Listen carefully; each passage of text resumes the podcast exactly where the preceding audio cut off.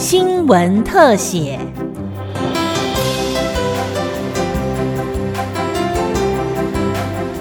听众朋友您好，欢迎收听今天的新闻特写节目，我是吕明宗。近年来，国内发生多起精神疾病患者犯下重大刑案，震惊了社会。虽然犯了错被判入监或受到监护处分，但总有一天会出监出院。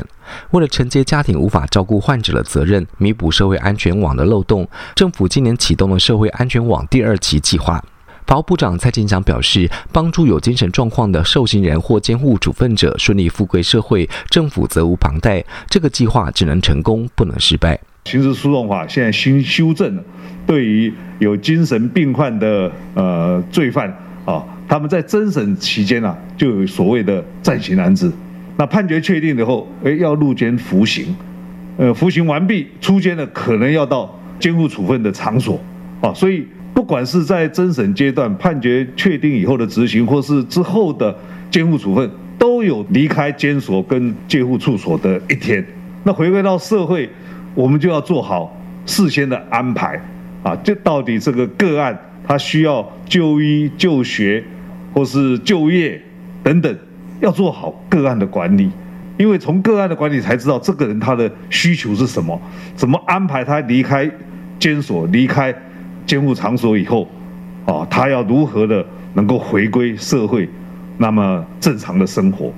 否则的话要达到。避免再犯的目标啊是非常困难。法务部保护司副司长吴一鸣表示，第二期计划最主要是强化精神疾病患者出捐出院之后的转衔机制，并且落实追踪管考，同时要结合法务部、劳动部、内政部和教育部等各部会跨部会合作，让社区顺利衔接。我们的重点是强化跨部会的合作。哦，因为很多事情其实它不是单一事件。例如说，一个精神病患，他所涉及的有可能是所谓的医疗问题，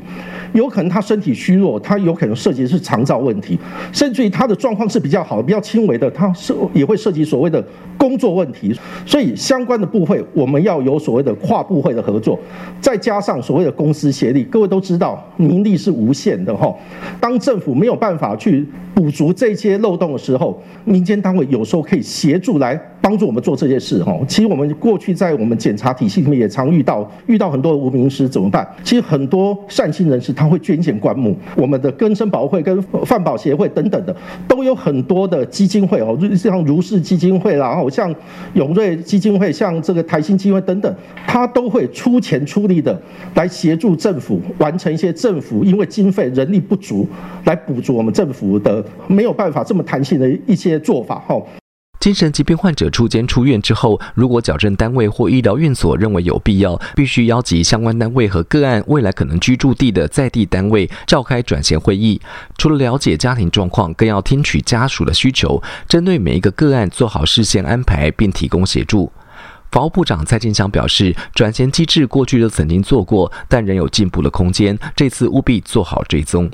啊，过去也许有做，但是不够确实。那我们这次一定要求要很确确实实的做到社区安全网啊，才能够成功啊。那我更强调的就是说，啊，不是只有制度建立就好，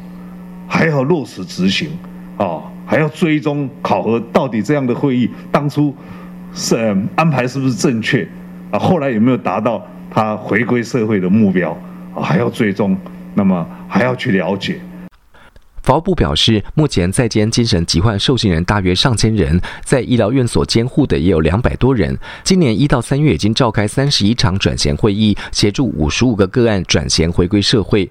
希望在司法和其他行政体系合作下，让出监出院患者不再被搂接，社区维护做得好，也让民众更安心。以上新闻特写由金广记者吕明宗采访制作，谢谢您的收听，再会。